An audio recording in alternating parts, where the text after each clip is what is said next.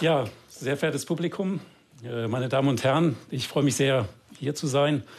Arsen, dieser Begriff löst wahrscheinlich bei manchen von Ihnen ein bisschen Schaudern aus. Das äh, lässt sich leicht erklären. Wir kennen Arsen vor allen Dingen als Werkzeug für hinterhältige Morde aus alten Spielfilmen oder englischen Krimis. Sie erinnern sich möglicherweise an Arsen und Spitzenhäubchen oder an Miss Marple, die Hobbydetektivin. Tatsächlich wird Arsen schon seit vielen Jahrhunderten, heute nicht mehr so, aber es ist sehr lange als ein solches Werkzeug genutzt worden. Und so hat man manche Zeitgenossen, die man loswerden wollte, eben ins Jenseits befördert. Andererseits gibt es auch eine medizinische Nutzung von Arsen. Die toxische Wirkung kann auch zu unseren Gunsten genutzt werden. Ein Beispiel, Paul Ehrlich, einer der ersten Medizin-Nobelpreisträger, hat ein arsenhaltiges Mittel gegen den Erreger der Syphilis entwickelt. Das ist jetzt etwa 100 Jahre her und Paul Ehrlich gilt deswegen als einer der Begründer der Chemotherapie. Wir können also festhalten, Arsen ist ein sehr potentes Gift.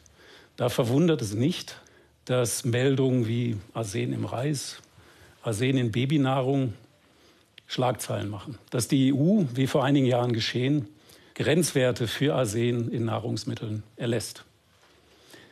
Das Arsen, um das es hier geht, wird allerdings nicht bewusst ins Essen gemischt. Das Arsen, um das es hier geht, ist das Arsen, das in der Umwelt vorkommt, das als Umweltgift existiert. Tatsächlich sehen viele Rankings weltweit Arsen als das Umweltgift Nummer eins an. Die Frage, die sich jetzt für uns hier stellt, oder es sind eigentlich drei Fragen. Ähm, die erste ist, wie kommt eigentlich Arsen in Nahrungsmittel hinein? Die zweite Frage, ist das möglicherweise mit gesundheitlichen Risiken für uns verbunden? Und wenn das so ist, dann die dritte Frage, können wir irgendetwas tun, um Arsen aus Nahrungsmitteln draußen zu halten? Kommen wir also zur ersten Frage. Woran liegt es, dass zum Beispiel Reiskörner Arsen enthalten? Dazu müssen wir wissen, Arsen ist in der Natur in Spuren praktisch überall zu finden. Das liegt daran, dass viele geologische Formationen Arsen enthalten und über Verwitterungs- und Auswaschungsprozesse dieses Arsen langsam in die Umwelt gelangen kann. Dann sollten wir wissen, es gibt verschiedene chemische Formen des Arsens in der Umwelt. Einige dieser Formen sind erst vor wenigen Jahren entdeckt worden. Es sind schwefelhaltige Arsenverbindungen. Die Entdeckerin dieser neuen Arsenverbindungen forscht zusammen mit mir an der Universität Bayreuth. Das ist meine Kollegin Britta Planer-Friedrich. Gut, also Verwitterungsprozesse, Auswaschungsprozesse bringen Arsen in die Umwelt. Dazu kommen vulkanische Aktivitäten, die Arsen in gewissen Raten freisetzen. Außerdem hat der Mensch über lange Zeit Arsen freigesetzt, entweder absichtlich, zum Beispiel indem arsenhaltige Mittel verwendet wurden, um Pflanzenschädlinge zu bekämpfen, oder auch unabsichtlich, zum Beispiel durch die Verwendung von zwar schönen, leuchtend grünen Farben, die allerdings arsenhaltig sind. Und auch diese Farben sind irgendwann eben in der Umwelt gelandet. Also wir haben diese natürlichen Prozesse und den menschlichen Einfluss und die zusammen führen eben dazu, dass wir Arsen in der Umwelt finden. Nun, wie kommt jetzt Arsen in eine Pflanze hinein? Dazu müssen wir uns mit dem Boden etwas näher beschäftigen. Im Boden finden sich Mineralstoffe und Pflanzen, wie alle anderen Organismen auch, benötigen eine ganze Reihe verschiedener Mineralstoffe für Entwicklung und Wachstum. Eisen, eben schon angesprochen, Zink ist ein Beispiel, Stickstoff, Phosphor, all das sind mineralische Stoffe, die Organismen benötigen für ihr Funktionieren. Diese Stoffe nehmen Pflanzen über ihre Wurzeln aus dem Boden auf, genauer gesagt aus der Bodenlösung also der Flüssigkeit, die sich zwischen den Bodenpartikeln befindet und wo immer ein bisschen was von diesen Mineralstoffen gelöst ist. Tatsächlich gehen aber diese Mineralstoffe nicht so ohne weiteres in eine Wurzel, in die Wurzelzellen hinein. Jede Zelle in der Natur ist von einer für diese Mineralstoffe an sich undurchdringlichen Hülle umgeben. Das ist die Zellmembran. Die würde normalerweise verhindern, dass solche Stoffe in die Zelle hineingelangen.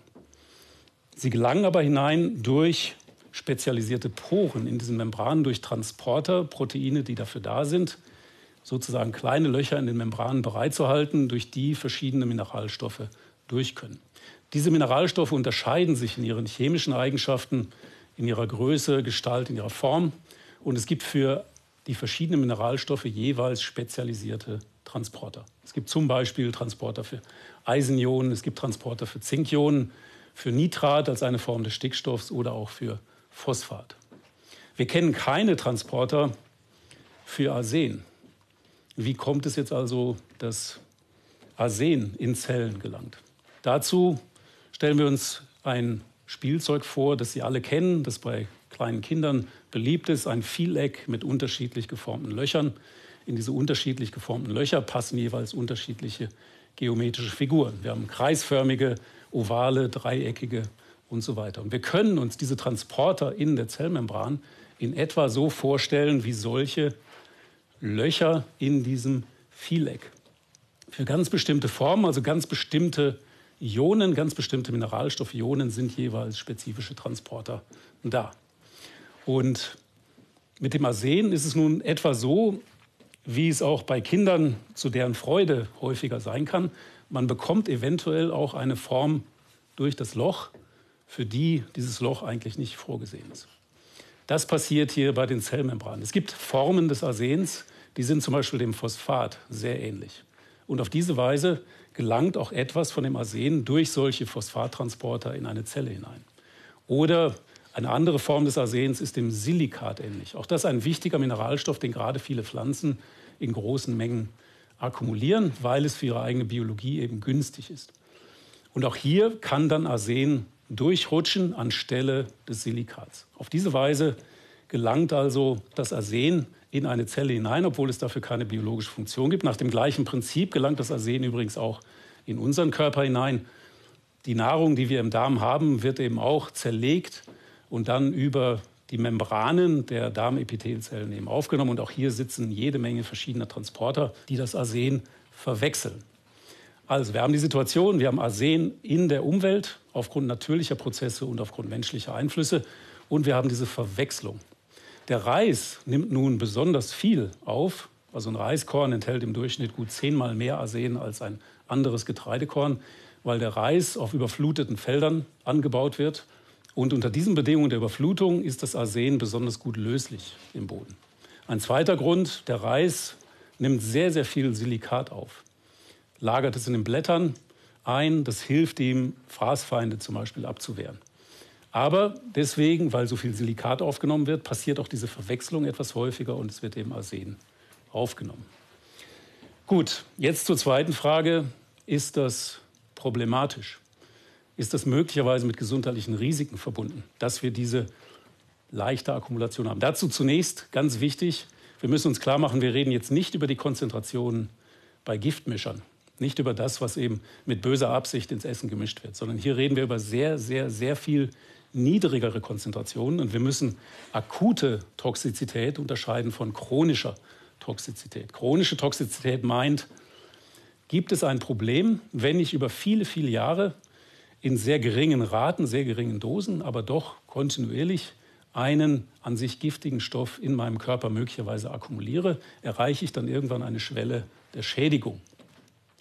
Die Antwort auf diese Frage ist zum Beispiel in Ländern wie Bangladesch eindeutig ja. In Bangladesch äh, sind Menschen über viele Jahre erhöhten Arsenkonzentrationen ausgesetzt gewesen, weil zu viel Arsen im Trinkwasser war und auch zu viel Arsen in den Reiskörnern gelandet ist. Dort gibt es zum Beispiel klar erhöhte Inzidenz des Blasenkrebs, die eben auf diese Arsenvergiftung, diese schleichende Vergiftung zurückgeführt wird. Die Antwort für Deutschland, für Europa lautet, und hier zitiere ich mal das Bundesinstitut für Risikobewertung, möglicherweise. Wir interpretieren die Daten so, dass wir mit der Aufnahme, die wir haben, die wir in der Bevölkerung eben auch messen können, äh, davon ausgehen müssen, dass das nicht unbedenklich ist und wir eventuell leicht erhöhte Risiken haben, also zum Beispiel ein leicht erhöhtes Krebsrisiko. Die Frage ist jetzt natürlich, wie geht eine Gesellschaft, wie geht die Politik, wie gehen Behörden mit dieser Situation um? Und das bringt mich zu der dritten Frage, wie kann diese Arsenbelastung möglichst minimiert werden? Nun, es gilt, dass im Englischen abgekürzte Prinzip ALARA. Das heißt im Deutschen so etwas wie, man sollte so viel tun wie möglich und mit vertretbarem Aufwand erreichbar ist. Das heißt dann zum Beispiel, wie in der EU vor wenigen Jahren geschehen, dass man Grenzwerte einführt. Aber was kann denn die Wissenschaft tun? Können wir Pflanzen züchten, die praktisch kein Arsen mehr aufnehmen? Nun, wir haben ausgelöst eben durch diese Problematik sehr, sehr viel Forschung an vielen Stellen in der Welt in den letzten 20 Jahren gesehen. In Europa, in Asien ist sehr intensiv daran gearbeitet worden, zu verstehen, wie denn jetzt eigentlich tatsächlich Arsen in eine Pflanze hineingelangt und auch daran gearbeitet worden, wie sich eigentlich eine Pflanzenzelle gegen das Arsen wehrt also hier Schädigung versucht zu vermeiden, wenn dieses Arsen auf dem beschriebenen Wege in die Zelle hineingelangt ist. Also wir zum Beispiel haben Gene gefunden, die sorgen für die Synthese kleiner Moleküle, die das Arsen binden, sobald es in der Zelle ist, und dann dafür sorgen, dass dieses Arsen gebunden an diese Moleküle an eine Stelle in der Zelle deponiert wird. Die nennt man Vakuole. Und in dieser Vakuole deponierte Stoffe stören den normalen Stoffwechsel der Zelle nicht mehr so. Wir haben also eine Art der Entgiftung. Und wir wissen heute schon, wenn wir diese Gene besonders aktivieren, dann führt das dazu, dass in den Wurzelzellen das Arsen festgehalten wird, nicht mehr in der Pflanze nach oben transportiert wird, nicht mehr die Blätter erreicht und auch nicht mehr die Körner und damit eben auch nicht mehr unsere Nahrung. Noch viel schöner wäre es, und da kehre ich jetzt zu dem Beispiel des Vielecks zurück, wenn wir was an diesen Löchern machen könnten. Wenn wir einzelne dieser Löcher möglicherweise schließen könnten oder sie so modifizieren könnten, dass sie eben Arsenformen nicht mehr durchlassen. Seit wenigen Jahren haben wir Methoden, die das prinzipiell ermöglichen. Es sind neue Züchtungsmethoden, die man auch mit dem Begriff Genomeditierung oder im Englischen Genome Editing bezeichnet. Manche haben wahrscheinlich die entscheidende Technologie des CRISPR-Cas irgendwann schon mal in der Zeitung gelesen. Mit dieser Technologie ist es möglich, sehr, sehr kleine und gezielte genetische Veränderungen in Pflanzen vorzunehmen. Diese genetischen Veränderungen wären sehr viel kleiner und kontrollierter als das, was normalerweise bei einer Züchtung passiert. Und wir können jetzt schon sehen, dass wir in der Lage sind, eben zum Beispiel Transporter, die Arsen aufnehmen, auf diese Weise zu inaktivieren, indem wir ganz subtil meinetwegen eine einzige DNA-Base wegnehmen. Und wir sehen auch die Möglichkeiten, dass wir diese Löcher ganz leicht so modifizieren, dass sie vielleicht etwas besser Phosphat von Arsen zum Beispiel unterscheiden können. Und ich selber bin davon überzeugt, dass das Ganze nicht nur möglich ist oder sehr bald möglich werden wird, dank der Forschungserfolge der letzten Jahre, sondern ich glaube auch, bin davon überzeugt, dass es geboten ist, dieses Wissen zu nutzen, um für mehr Nahrungsmittelqualität und Sicherheit zu sorgen. Ich danke Ihnen für die Aufmerksamkeit.